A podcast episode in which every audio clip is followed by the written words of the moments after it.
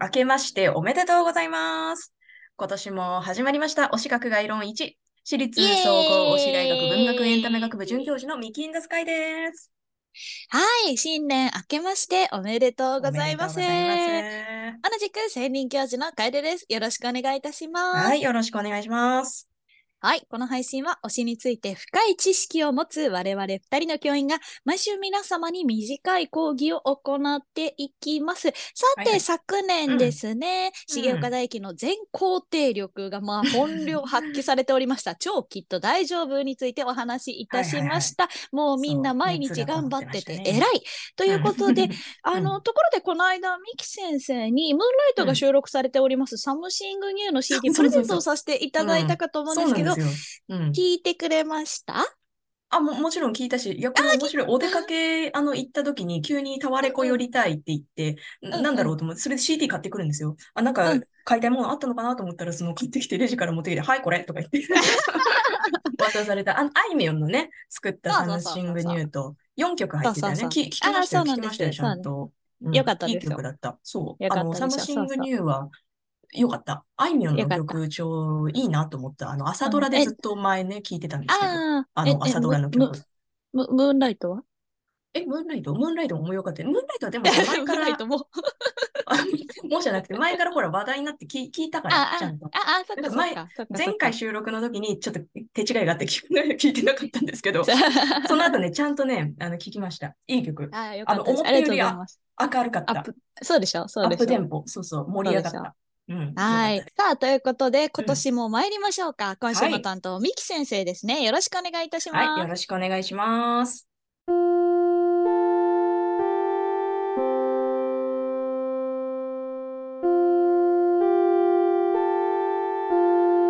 はい、新年一発目ということで、えーはいなぜ新選組はここまで人気が出たのかということをね、お話ししたいと思います。歴史の中でも、幕末って特に人気が高いけど、新選組ほどあらゆるジャンルで書かれてるものってないですよね。ドラマとかアニメとか乙女確ゲームとか。もういろんうんな種類があるじゃないですか。だから。まあ、正直男だらけのイケメンパラダイスなら他の班でもいいじゃないですか。みんな男だらけですよ。トータとかまあまあまあサッチョウとかいろんな偉人がいるけど、新選組ほどじゃない。それはなぜかっていうのを真剣に考えてみました。で、よく言われるのは、新選組のご講義、まあ、徳川家を思う一途な志が多くの人の胸を打つっていう、まあ、あの、正解のねなるほど。あの、うんうんやつなんですけど、まあ、この通りななんですよ。だから目的がはっきりした、わかりやすいもの、白黒、はっきりしたもの、これに人間はやっぱ光りやすいですから。で、一あ貫したあ。ご講義のためを貫いた新選組はやっぱり多くの人にとって魅力的なんですよ。で、うんもう少し言うとね、うんうん新選組の活動期間もあると思うんですよ。へーなぜか、5、6年しか活動していないから、目的をあぶれなかったんですよ。これが20年もうんうんうんうん30年もね、続いた組織だったら、まあ、それが他の班っていうことになるんだけど、トップは交代するし、そうすると組織のカラーも変わってくるし、それはそれでまあ人間探求という意味では面白いんだけど、こう、だんだん複雑になってっちゃうじゃないですか。そう奥とか難しいんですよ。あの、ロシアの文豪のね、トルストイもそうですね。ああ、す急に話が飛んだ。すごく長生きするんだけど、やっぱり戦争と平和、アンナ・カレーニナ以降の作品っていうのは宗教色が強くなっていっちゃって、後期トルストイが大好きっていう人はね、あんまりいないと思うんですよ。トルストイが大好きっていうより、うんうん戦争と平和とかアンナ・カレーニナが好きっていう人がほとんどだと思うんですね。逆にねなるほど。うんうんうんチェーホフとかドストって割と早死にしますから、40歳とか、そんぐらいで。だあから作あ。家として人気がありますよね、特にチェーホフ。はいはいはいはい。活動期間が短い方がみんなやっぱり理解しやすい、追いやすい、当人も目的と性格が一貫できるから魅力が出やすいんですよ。だから、うん新選組人気の理由の一つはここにあると思います。でうん、うんうん。あと新選組なぜ人気かっていうのをよく言われるのが、個性的な大使がたくさん集まった。っていうのをよくはいはいはい言われますね。まあこれもその通りなんですけど、だけど個性的な人って言ったら、まあ、いっぱいいるじゃないですか。別に、今のねこう実うんうんあの世の中だっていっぱいいるし、新選組だけじゃない。じゃあ、うんうんなんでそう言われるのかっていうと、これはね、私はね、子孫の方々の努力に他ならないと思ってます。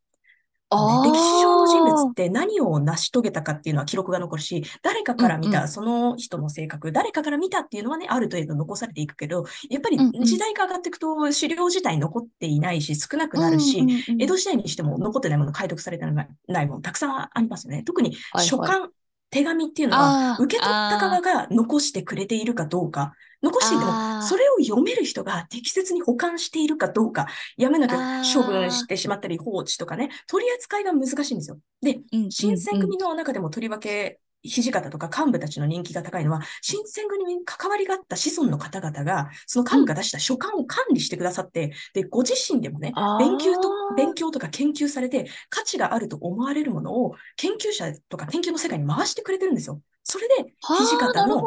とかね、幹部の人となりが分かる書簡とか日記資料たくさん見つかってたくさんあるわけなんですよ。うんうんで、資料が多ければ、その人を知る手がかりがたくさんあるっていうことですから、新選組の中でも土方の資料って結構多いんですよ。だから人気が高いよね。だからね。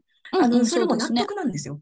うんうん、で、あの、これ前にね、あの、ある、あの、講義でね、あのうんうん、旧幕府の総裁の榎本武明っていうはい人のはいはいはい。子孫の方がその講義されてるのを聞いたことがあるんですよ。で、その時にえーその方が、あの、それまではあんまりそのこ講演とかしたことなかったんだけど、今後はしていきたいと思う。これからはちゃんと子孫をやろうと思ったっていうふうにおっしゃってたんです。それすごい印象的で、なるほどって思ったんですよ。うんうんうんうんだからちゃんとその時あの土方、土方家の子孫の方もいらっしゃったんだけど、うんその、それを、まあそういう人たちの活動を受けてのその発言なんですよね。だから、なるほど。うんそう。だからそういう意味で新選組は本当にあの特に日野の関係者、土方家もそうだし、佐藤彦五郎とか、井上家、井上松五郎とか、あはいと多摩センター、今、今の多摩センターのね、富沢とかね、そういうところの人たちが京都から送られてくる手紙とか物とかを取っておいてくれて、で、俗軍って一回されちゃうわけですよ、新選組はね。で、うん立場が危うくなっても、焼かないでいたり、なんとか隠して後世に伝えてくれたんですよ。ね。だだから我々は青年期の新選組の姿っていうのをよく知ることができるんです。本当にありがとうございます。ありがとうござ。います。だから、あまあ、新選組の人気は、だから今の子孫の方々だけが考えられないし、今でも子孫の方々がね、日野で資料館たくさんやってくれてますから、みんな日野へ行こう。本当に行こう。はい日野はいいところだぞ。ということで、はい。新選組人気について私の考えを述べさせてもらいました。はい。今週の担当、みき先生でした。ありがとうございました。ありがとうございました。さあエンディングですけれども、はいまあいやあの各いう私も実はあのゲームからちょっと新選組入りましたので、こうちょっとねあのなんでこんなに人気があるかっていうのをこんなに真面目に深く考察していただくと思ってなくてちょっとあのなんか恥ずかしさが出ましたね 申し訳ないなみたいな。いやいやいや、なんでもいいです。入り口は何でもね、もういいと思います。はい。はい。ということで、次回の開講日ですけれども、1月21日日曜日でございます。はい担当私なんですが、うん桐山明人君出演のミュージカルキャメロット、先日感激してきました、ねということで、はいはいはい感想をお話しさせてください。あはいスロット様のことがずっと忘れられないんですよね。ねはい。ということで、来週もぜひ聞いてください。ありがとうございました。はい、ありがとうございました。